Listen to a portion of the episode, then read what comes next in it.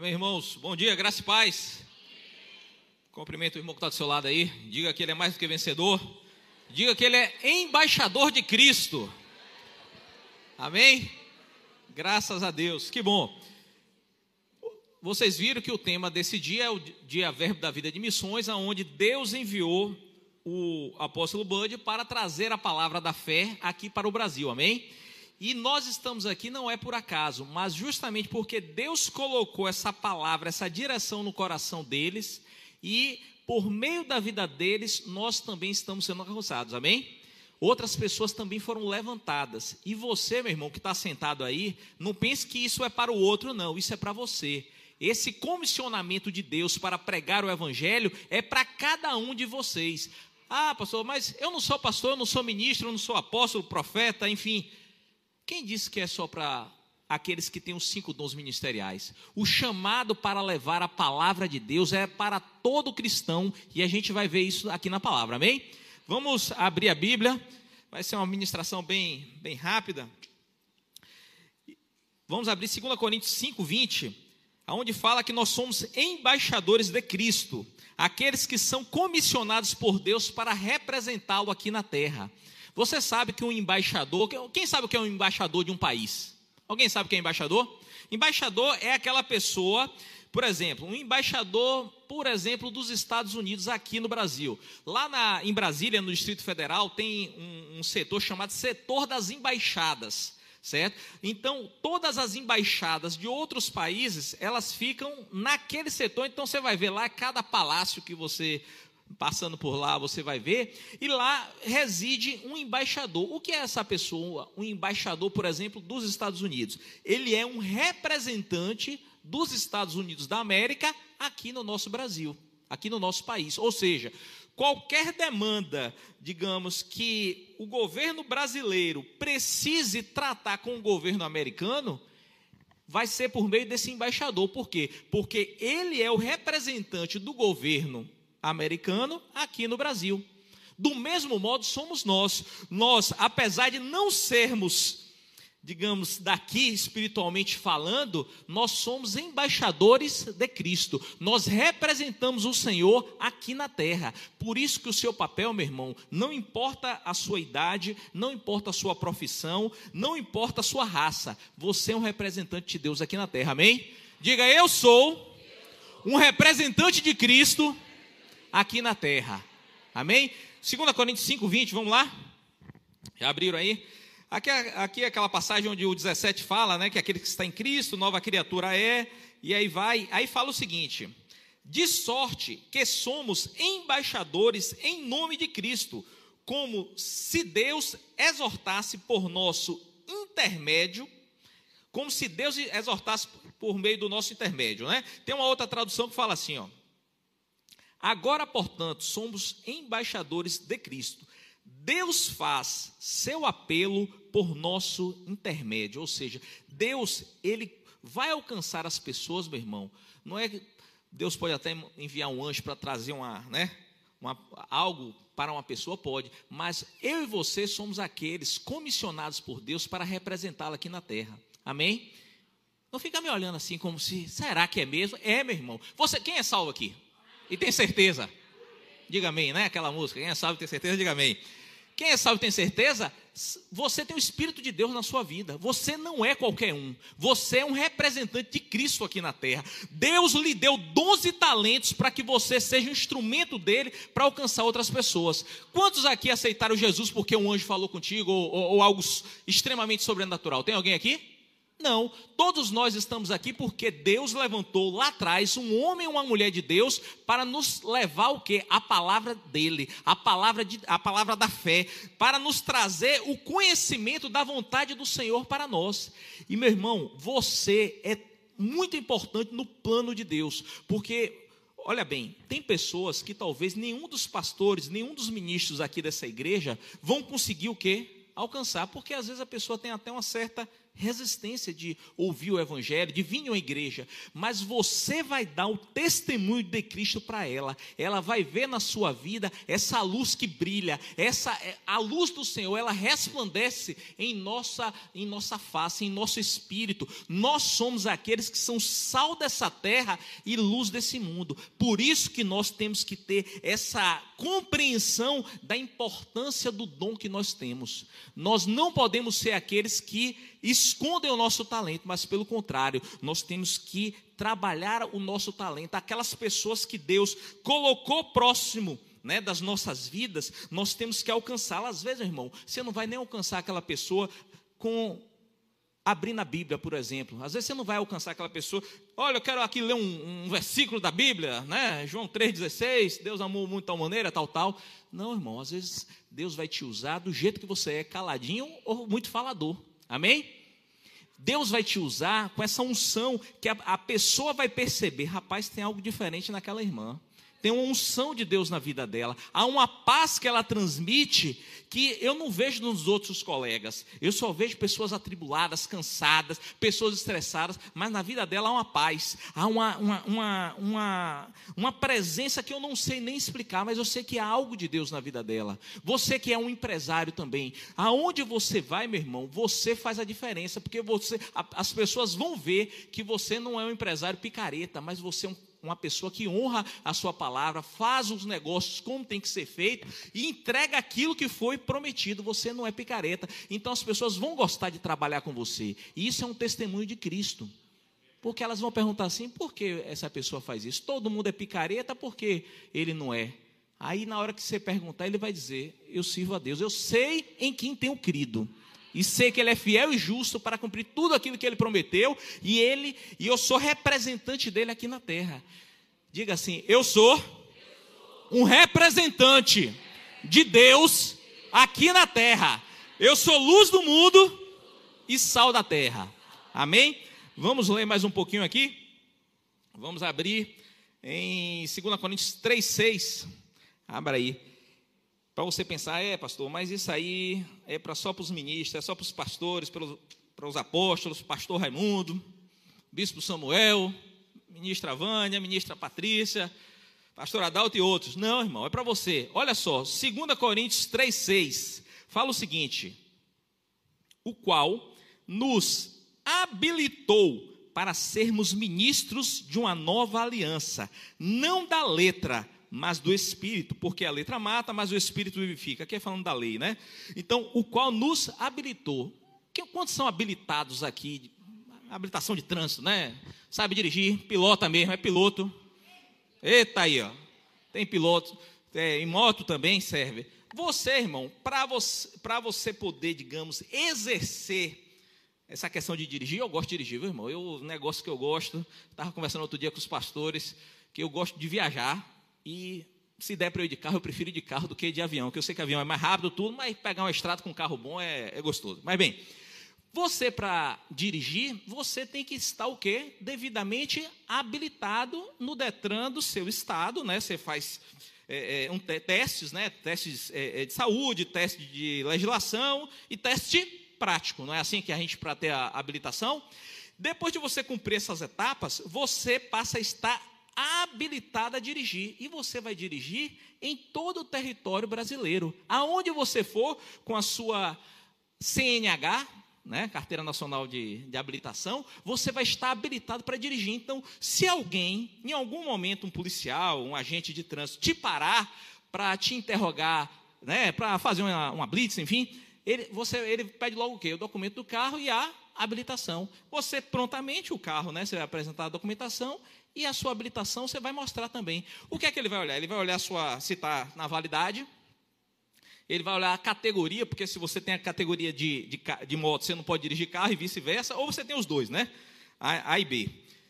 E aí, você, estando tudo regular, você é habilitado para dirigir por todo esse país, transportar pessoas, né, passear, viajar. A mesma coisa somos nós. Quando Deus aqui fala que nós somos habilitados por Ele, o qual nos habilitou, você é habilitado, você é capacitado pelo Senhor para levar o Evangelho, para ser uma testemunha do Senhor aonde você tocar, aonde você for. Não se, não se prenda nisso aqui, não, ó. Não se prenda no púlpito, não. Você tem que se prender aonde Deus te chamou, aquelas pessoas que Deus te chamou para você alcançar, você influenciar. Porque pode ser que alguns aqui, irmãos, eventualmente nem, nem não tenham chamado para vir para o púlpito, mas você tem um chamado para ser embaixador de Cristo aqui nessa terra para ser um representante dele. E não pense que ele é um mal pagador, não. Sabe por quê? Vamos abrir em Hebreus 6,10 para você ver a recompensa que há em, em, ser um representante do Senhor aqui na terra. Porque, porque Deus, meu irmão, Ele não quer que o mundo ele se perca. Cada pessoa que. Você sabe que aqui no Brasil, né, antes até de a gente ler Hebreus 6,10, você sabe quantas pessoas morrem no Brasil em média? Quem, quem sabe aí? Chuta aí. 100 pessoas por dia? Talvez a 500, né não? Não, mas também, passou de mil aí também é demais, né? Não é mil, não? Sabe quantas pessoas morrem em média no país? Dados estatísticos? Independente de, de, de Covid ou qualquer outra coisa, cerca de 3 mil a 3.500 pessoas por dia. Do Brasil, não é no mundo, não. Só o Brasil Pode pesquisar, morre cerca de 3.000 a 3.500 pessoas de morte morrida, de tudo. Acidente, assalto, enfim, doenças, todo tipo de morte, morte morrida. Quantas dessas pessoas entregaram a vida a Cristo? Você já pensou que em 10 dias, 35 mil, de 30 a 35 mil pessoas podem estar indo para onde? Elas vão morrer. Elas vão para onde? Será que a parcela desses 3 mil pessoas botar aí por baixo? Quantas estão com aliança com Cristo e vão morar com o Pai. E quantas outras não têm esperança da salvação, meu irmão? E não venha com essa história de morreu, acabou, não, viu?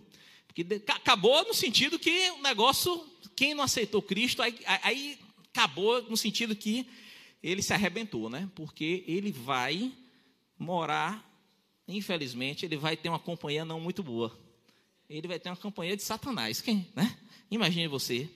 E eu e você, irmãos, somos comissionados por Deus para alcançarmos essas pessoas.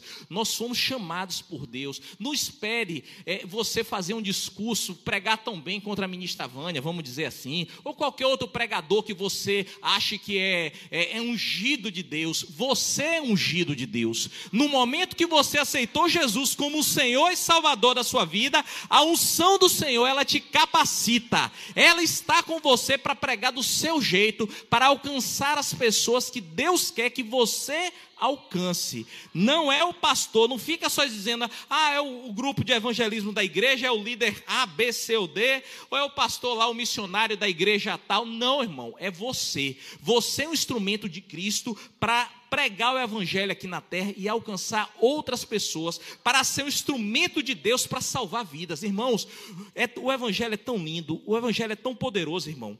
O evangelho, ele transforma vidas. O evangelho, ele pega aquela pessoa que está já sem esperança. Muitos aqui chegaram sem esperança. Muitos aqui chegaram desiludidos com a vida. Muitos pensaram que não tinha mais jeito, que não há mais solução. Mas quando você recebeu a palavra de Deus, essa palavra te levantou, essa palavra te curou. Pessoas aqui que estavam desenganadas, pessoas que já estavam com a sentença de morte, os médicos já tinham dito: para você não tem mais jeito, pode ir para casa que agora acabou.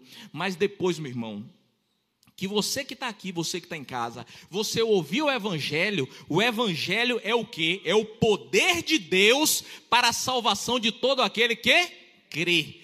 Então esse evangelho, meu irmão, ele tem poder. Isso aqui não é história meia boca não. Isso aqui não é romance, Harry Potter e qualquer outra pessoa não. Isso aqui é o poder de Deus que transforma vidas. É o poder de Deus que transformou a minha vida, transformou a sua vida e vai transformar a vida de outros que por meio de nós Deus vai nos fazer alcançar para ele. Deus vai nos levar para falar do amor dele. E esse comissionamento é seu, irmão. Não delegue isso para outra pessoa, não jogue isso para outros, porque Deus ele tem um compromisso com cada um de nós. Deus tem uma unção específica para cada um de nós. Cada um aqui, ó, tem uma unção. Cada um aqui tem um propósito de Deus. Ah, mas eu sou calado, pastor, eu sou quietinho. E daí? Quem disse que ele falou que Deus mesmo que criou as personalidades? Quem disse que ele queria que todo mundo fosse, digamos assim, extrovertido? Ele quer, meu irmão, que do seu jeito você alcance outras pessoas. Ele quer que você seja o instrumento dele aqui na terra, porque você foi chamado para ser embaixador de Cristo. Não é embaixador de outro país, não. Se você for embaixador, amém. Né? É, digamos, formalmente falando, você tem esse emprego, amém, não é nada contrário. Mas só que você, cada cristão, é embaixador de Cristo aqui na terra. Você tem um comissionamento de Deus para fazer a obra dele. Não se acovarde, não se acovarde. Faça aquilo que Deus mandou você fazer. Não se não enterre o seu talento. A gente vai ler aqui agora que nós não podemos enterrar o talento. Deus ele dá capacidade, ele vai dar talentos a cada um conforme a sua capacidade. Você entendeu? Por exemplo, Bispo Samuel, capacidade, né? Top, vai ter uma quantidade de talentos, né? Dobrada. Já o, o outro pastor, mais baixinho, entendeu? Mas Davi era baixinho, viu, irmãos? O outro pastor baixinho, era pequeno, a Bíblia fala, né? Aí vai ter um bispo ali que é maior, né? A unção é maior. Mas eu vou receber uma medida conforme a minha capacidade, como cada um de nós vai receber a medida de talentos, de capacidade de Deus, conforme a sua o quê? Capacidade. Amém? Diga, eu vou receber talentos da parte de Deus conforme a minha capacidade. Amém? Vamos abrir a Bíblia mais um pouquinho, porque a palavra de Deus ela é lâmpada para os nossos pés e luz para o nosso caminho. Amém, irmãos? Vamos abrir em Mateus 25, 14, onde fala a parábola dos talentos. Amém? Fale para o irmão que está do seu lado: Deus é bom, meu irmão. E Ele vai fazer grandes coisas na sua vida. Aleluia. Deus é bom, Deus é fiel. E Ele é um bom pagador, viu, irmãos? Daqui a pouco eu leio a parte da recompensa. Você já quer ver logo a recompensa? Não, a recompensa fica para o final. Vamos lá. Mateus 25, 14. Vou fazer uma leitura dinâmica aqui, viu? Quem sabe que é a leitura dinâmica? A gente vai fazer uma leitura rápida aqui para não gastar tanto tempo.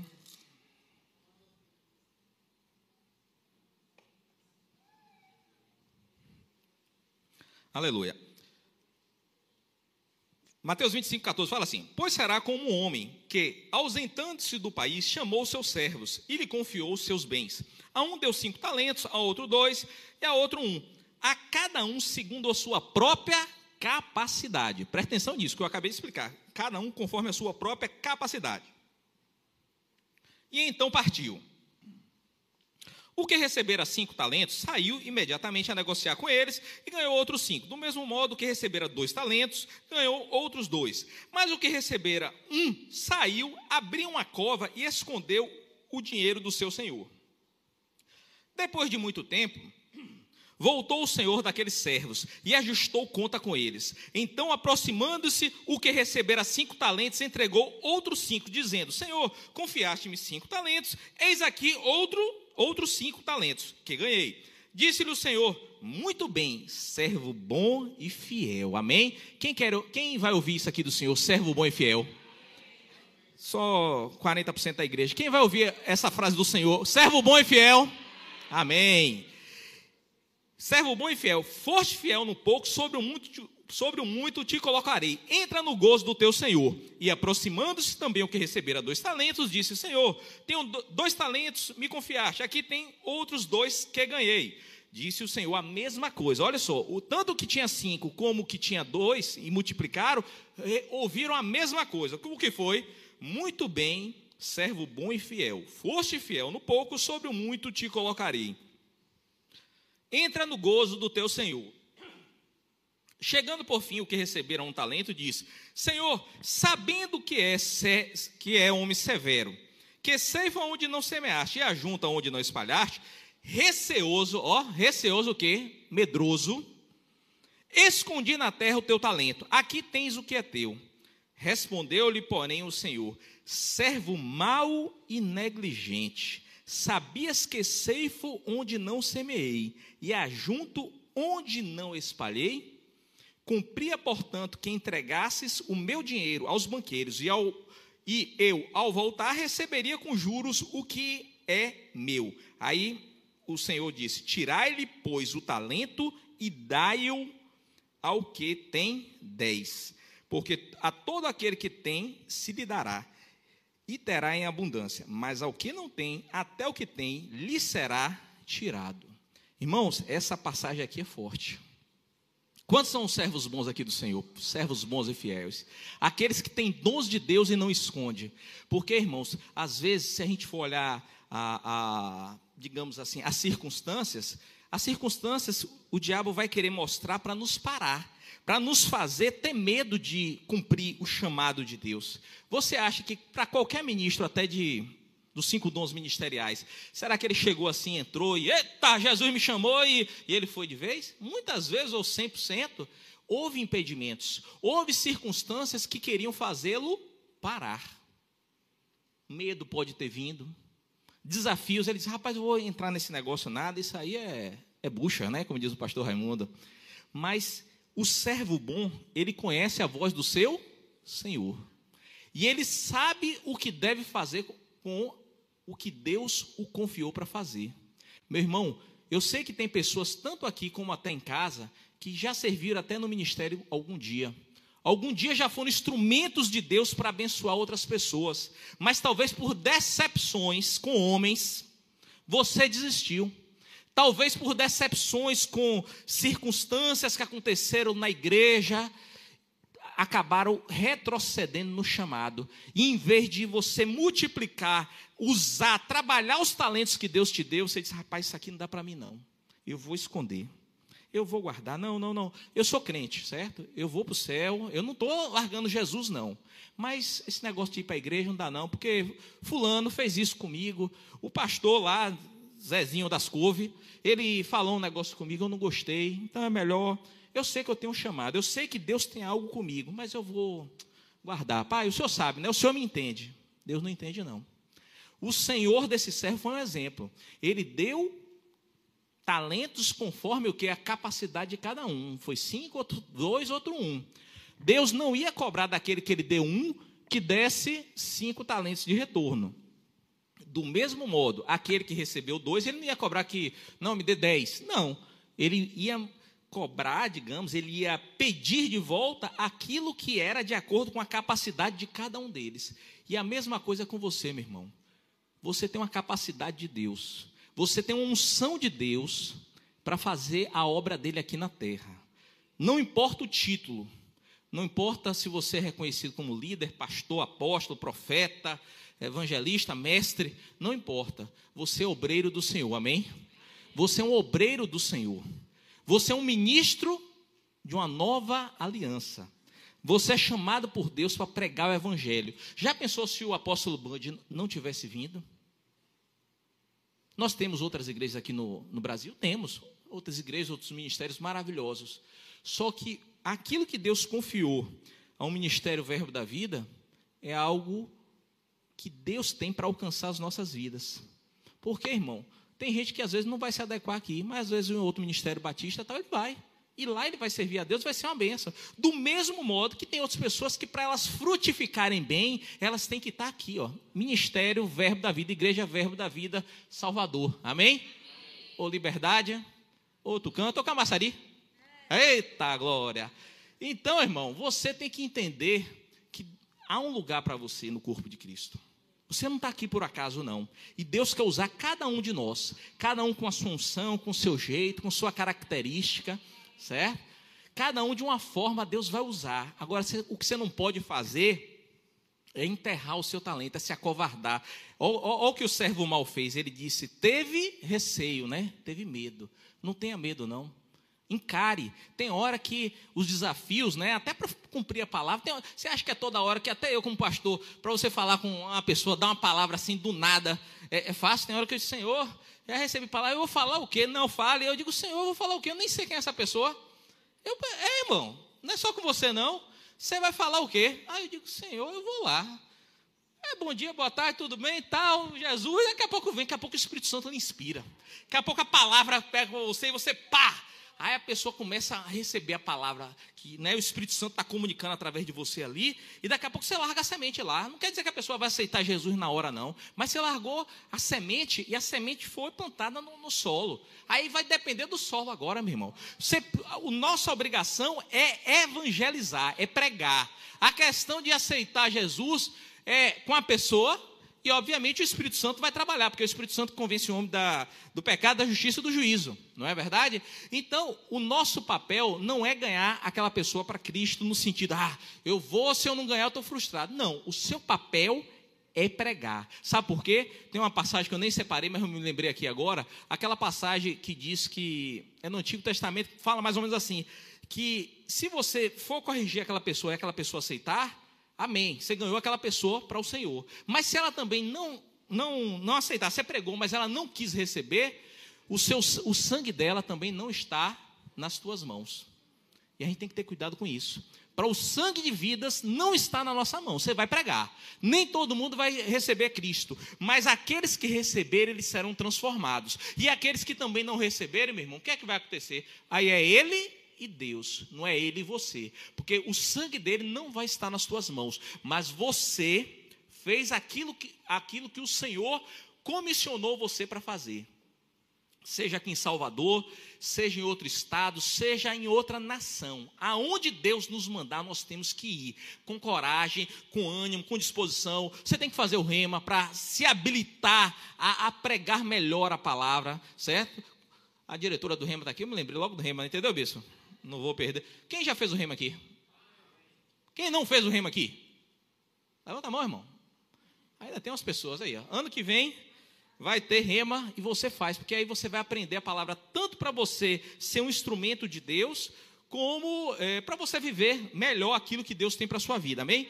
Vamos encaminhar aqui para os minutos finais, que o, o relógio, ele, a pilha dele está boa, está funcionando ali. Ó. Tá, tá, tá. Hebreus 6,10 para a gente fechar. Hebreus 6,10, 6,10. E meu irmão, na hora que nós pregamos o Evangelho, nós somos instrumentos de Deus. Não é só para pregar também, não. É para fazer a vontade de Deus. É para é, servirmos na igreja, servir no departamento infantil, diaconato, discipulado e tantos outros departamentos que nós temos aqui na igreja. Deus, ele nos dá uma recompensa, irmão. Porque você acha que as irmãs, por exemplo, que estão no departamento infantil, você acha que elas não estão tendo galardão delas, não? Ah, pastor, mas a gente nem vê, eu não tenho nem filho, eu não sei nem quem são as pessoas que servem no departamento infantil. E quem disse que Deus não tem uma recompensa para elas? Vamos abrir aqui, Hebreus 6,10. Porque Deus não é injusto, injusto para ficar esquecido do vosso trabalho e do amor que evidenciastes para com o seu nome, pois servistes e ainda servis aos santos. Amém? O que é que a Bíblia está dizendo aqui? Ó, Deus não se esquece, não. Aquele trabalho que você fazia que ninguém vê, certo? Deus está vendo. Você sabe, no outro ministério que eu servia, eu me lembro que a gente era diácono, obreiro. Irmão, quantas vezes terminou o culto domingo à noite e eu tinha que limpar o, o, o carpete lá e benção limpar o, o, o púlpito, né? E o interessante é o seguinte: no dia que tinha Santa Ceia, meu irmão, era um desafio, porque era farelo de pão, né? Por tudo quanto é lado aqui em cima, o pessoal largava aquele negócio. E às vezes todo mundo ia embora, apagava a luz, só deixava a luz aqui da frente. Aí ficava eu e minha esposa lá, né? Eu era o responsável, eu tinha que deixar tudo certo. Daqui a pouco o pessoal falava, Irmão Carlos, estou indo embora. Eu digo, vai, meu irmão, Deus abençoe. E um negócio que até o, o, o, o aspirador, rapaz, teve uma época que estava quebrado, ele não tinha aquele cano para ir embaixo, não. Eu tinha que ir assim, ó. Eu, meu Deus, esse negócio. E não tinha nem mais aquela coisa. É, é, era só o tubozinho, um pedacinho, um, um aspirador ruim. Enfim. Mas Deus vê. Deus vê aquilo que ninguém está vendo. Não fique preocupado em fazer as coisas para o pastor ver, para o líder ver. Faça para o Senhor, porque os olhos do Senhor estão sobre toda a terra e Ele vai ver aquilo que você está fazendo. O melhor de, que você está fazendo de coração, Deus Ele está vendo e Ele vai levantar a liderança para ver. Às vezes não vê com os olhos físicos, né? Fazendo não, mas a liderança ela vai ver o seu coração, ela vai ver a sua fidelidade, a sua lealdade para servir ao Senhor com alegria, dando o seu melhor. E aí, meu irmão, se você tem chamado ministerial, esse chamado ele vai fluir, as coisas vão acontecer, não precisa você ficar, né, botando bandeirola, qualquer coisa não. Deixa Deus te guiar, deixa Deus te usar para que você seja um instrumento dele aqui na terra. Porque as recompensas do Senhor, meu pai, meu, meu irmão, elas vão vir do Pai.